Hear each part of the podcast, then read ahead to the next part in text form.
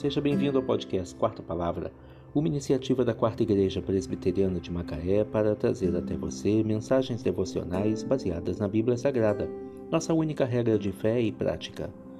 Nesta quarta-feira, 18 de maio de 2022, veiculamos da quarta temporada o episódio 196, quando abordamos o tema O valor da testemunha verdadeira Mensagem devocional de autoria do Reverendo Hernandes Dias Lopes, extraída do devocionário Gotas de Sabedoria para a Alma, baseada em Provérbios 14, verso 25. A testemunha verdadeira livra almas, mas a que se desboca em mentiras é enganadora. Testemunhar é contar exatamente o que viu e ouviu, não é dar a opinião própria. Ao longo da história, Muitos tribunais proferiram sentenças injustas porque testemunhas infiéis deram falso testemunho, escondendo e escamoteando a verdade.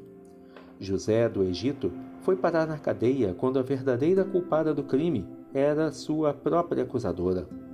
O sinédrio judaico contratou testemunhas falsas para acusar Jesus e assim o sentenciou à morte.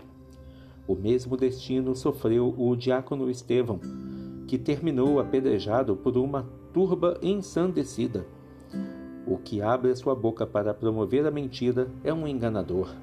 Aquele que vende sua consciência e altera a realidade dos fatos para obter vantagens pessoais, acusando inocentes e inocentando culpados, labora em erro e torna-se agente do mal. Porém, a testemunha que fala a verdade salva vidas e livra as pessoas da morte. A verdade é luz, a verdade é pura, a verdade promove a justiça.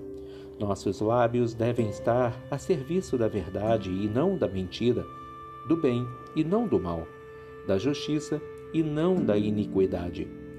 O verdadeiro cidadão do céu é aquele que jura com dano próprio e não se retrata.